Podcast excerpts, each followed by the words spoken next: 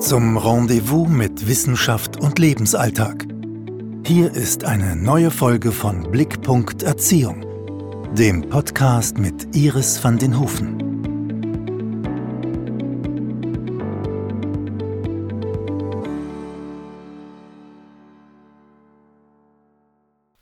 Letzten Podcast-Folge haben wir uns in der heißen, brodelnden Küche der herausfordernden Emotionen getroffen. Und wir haben den Deckel eines dampfenden Gefühlskochtopfs gelüftet und uns gefragt, wie können wir Kinder, die toben und wüten, im Umgang mit ihren oft heftigen Gefühlen gut begleiten. Wir haben den Vergleich zur körperlichen Entwicklung gesucht. Wenn ein Kind laufen lernt und hinfällt, begleiten wir es in der Regel liebevoll, tröstend. Wenn aber ein Kind in die stürmische Zeit der Entwicklung von Autonomie und emotionaler Kompetenz stolpert, gehen wir damit meist ganz anders um. Emotionale Ausrutscher werden oft als Zeichen, dass wir unsere Kinder verwöhnt haben und jetzt den bitterhohen Preis zahlen, gedeutet. So wie wir das womöglich eh schon befürchtet haben. Oder es uns die Schwägerin, die Freundin, der Onkel Paul, eh immer gesagt haben, du wirst schon sehen, was du davon hast, dein Kind wird dir auf der Nase rumtanzen. Wir erkennen emotionale Entwicklung nicht als das an, was sie ist. Ein Reifeprozess, gekennzeichnet unter anderem auch von körperlichen Reifeprozessen.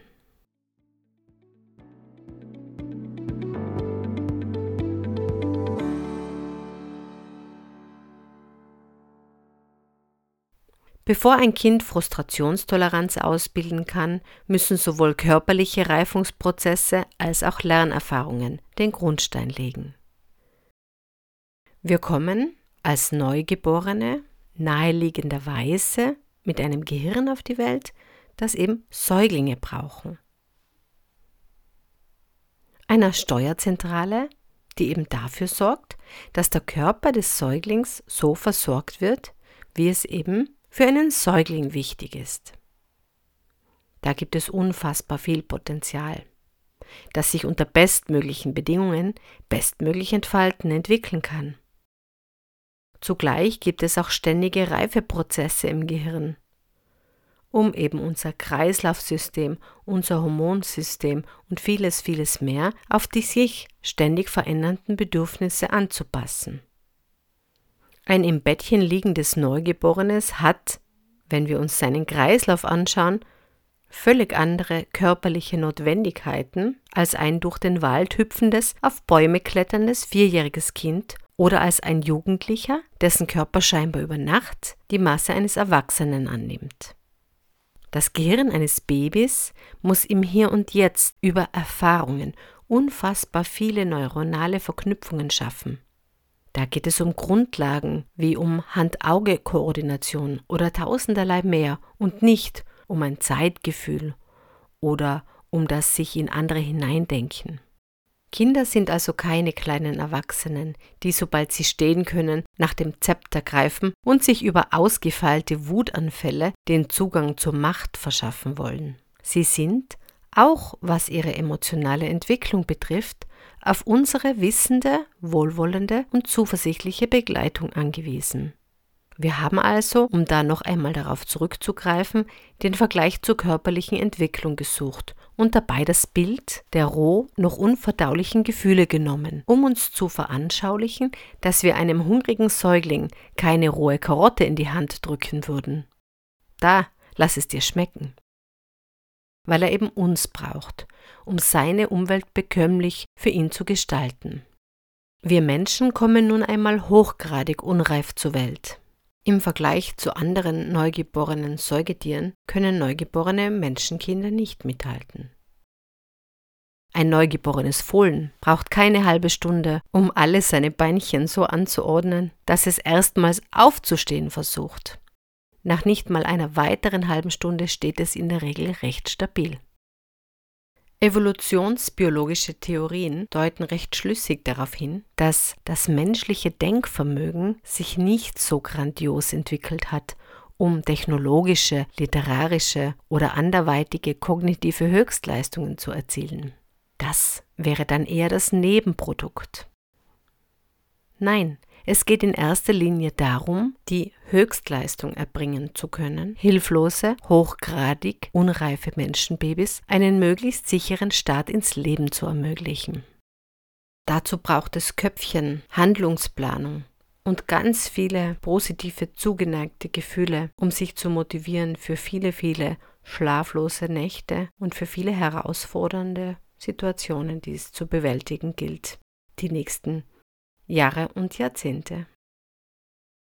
Das können frisch gebackene Giraffen oder Pferdeeltern in dieser Form schlichtweg nicht.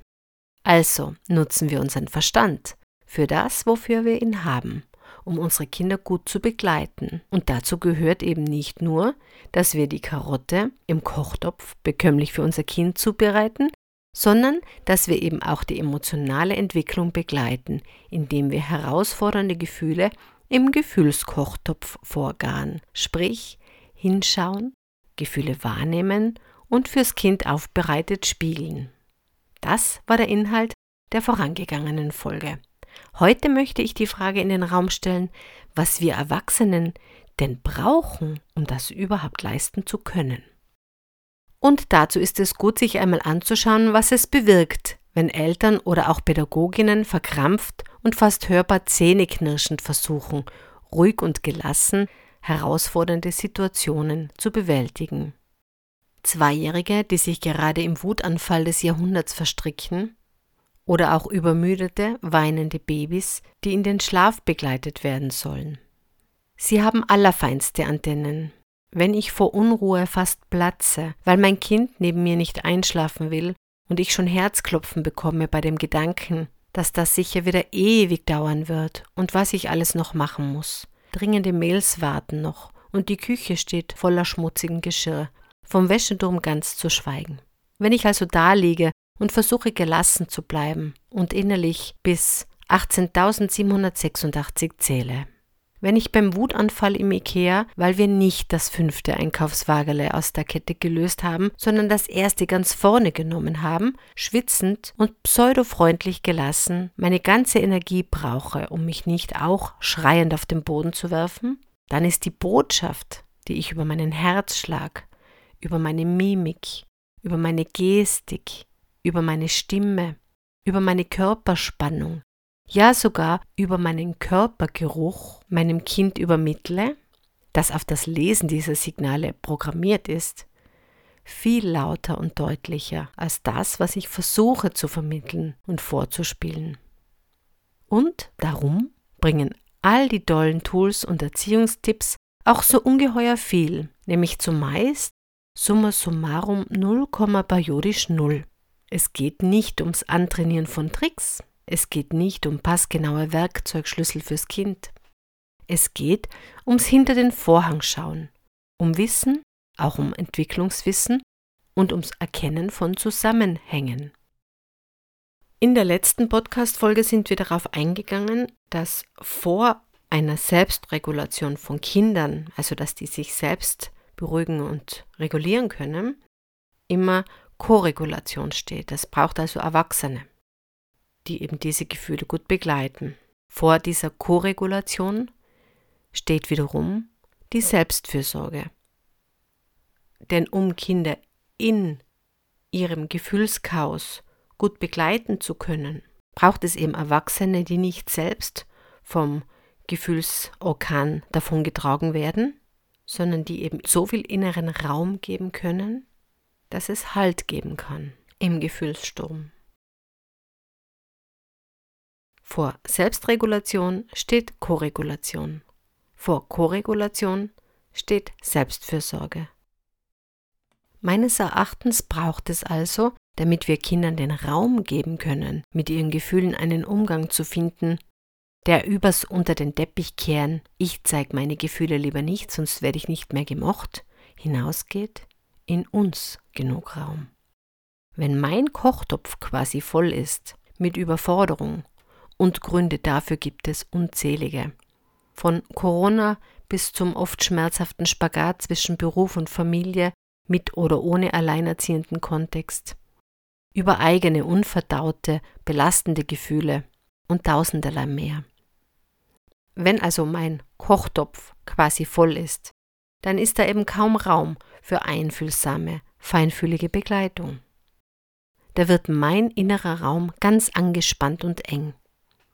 Wenn ich nur für andere da bin, nie auf mich selbst schaue, das Auftanken verschiebe auf den Nimmerleinstag, denn an dem Tag bleibt Zeit für mich, dann wird mein innerer Krug leer, so wie jeder Benzintank leer wird, wenn wir trotz blinkender Tankanzeige nicht auftanken, sondern noch extra aufs Gas treten, weil das und das und das muss ich vorher noch erledigen.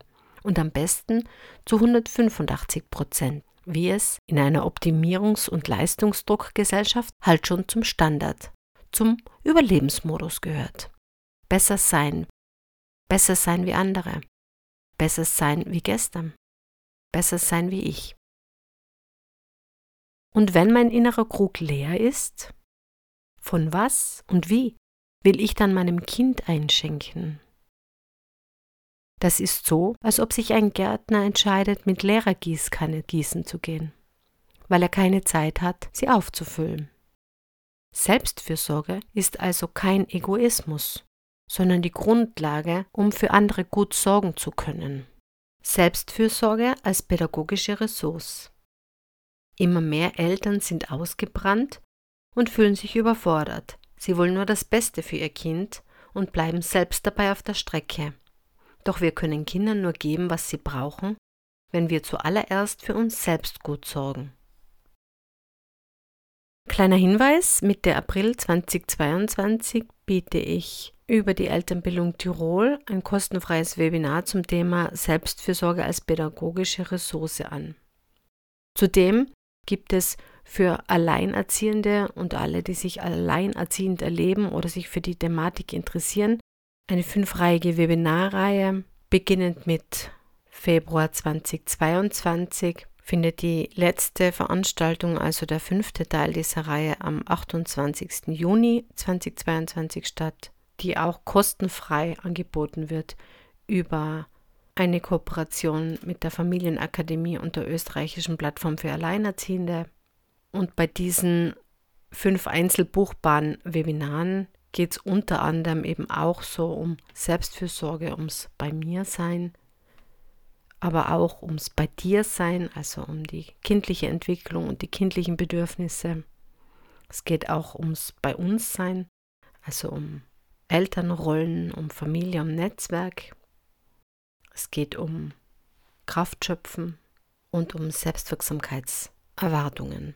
Auch dazu finden sich natürlich alle Informationen auf der Website von Blickpunkt-Erziehung. Wenn ich meine Grenzen nicht wahre, weil ich das Gefühl habe, ich muss immer Ja sagen, vielleicht auch aus schlechtem Gewissen heraus, womöglich hatte ich es selbst nicht so leicht als Kind und habe mir vorgenommen, mein Kind wird es ganz anders, viel schöner haben. Das wird grenzenlos aufwachsen dürfen. Womöglich habe ich aber auch ein schlechtes Gewissen, weil ich wenig Zeit habe, neben meinem Job, weil die Nachbarkinder teurere Urlaube machen, größere Kinderzimmer haben oder gar einen eigenen Hund oder einen Pool. Womöglich habe ich aber auch ein schlechtes Gewissen, weil ich keine perfekte Mama, kein perfekter Papa bin, manchmal grantig reagiere oder eben eine andere Mama, ein anderer Papa bin, als ich eigentlich sein möchte. Gründe für schlechtes Gewissen gibt es immer und viele. Und sie sind die Bananenschale für ein meine Grenzen nicht wahren. Vielleicht auch für meine Grenzen schon gar nicht mehr spüren. Immer Ja sagen. Was wiederum die Falltüre ist, die direkt zum wenn es dann zu viel ist, explodiere ich in 0, nix führt. Wo schon die nächste Bananenschale liegt, nämlich die, dass mein Gewissen jetzt noch schwerer wiegt und ich meine Grenzen noch schlechter wahren kann, bis, ja, bis es dann zu viel ist und ich wieder einmal in 0, nix explodiere, laut und ungerecht werde. Und so bewegen wir uns oft jahrelang im Kreis zwischen Bananenschale und Falltüre. Das zu vermeiden, ist nur einer der guten Gründe, um eigene Grenzen wahrzunehmen und zu wahren. Ein weiterer wäre die Auseinandersetzung mit dem Gedanken, Was lernen Kinder von Bezugspersonen, die zeigen, dass es gut ist, bei sich zu bleiben und auch einmal Nein zu sagen? Nein sagen geht übrigens auch nett. Dazu gibt es eine eigene Podcast-Folge, nett Nein sagen. Im besten Fall, was lernen Kinder, wenn sie erleben, dass auch ihre Grenzen bedeutsam sind und geachtet werden? Zu erfahren, ich werde wertgeschätzt, auch wenn ich nicht immer Ja sage. Mein Nein wird akzeptiert, wenn es möglich ist, wenn ich mich damit nicht in Gefahr bringe oder Grenzen anderer überschreite. Mein Nein wird anerkannt. Meine Grenze ist bedeutsam. Letztlich ist es für ein Kind gesünder, kein auch noch so klitzekleines Stückchen Brokkoli essen oder wie wir gerne sagen, probieren zu müssen. Du musst es nicht essen, nur probieren. Probieren klingt harmlos, ist aber auch nichts anderes wie Essen, wird einem schnell klar, wenn man etwas essen muss, wovor es einen graust. Letztlich ist es also gesünder für ein Kind, kein kleines Stückchen Brokkoli gegen seinen Willen zu essen und stattdessen zu erleben, meine Grenzen werden gewahrt.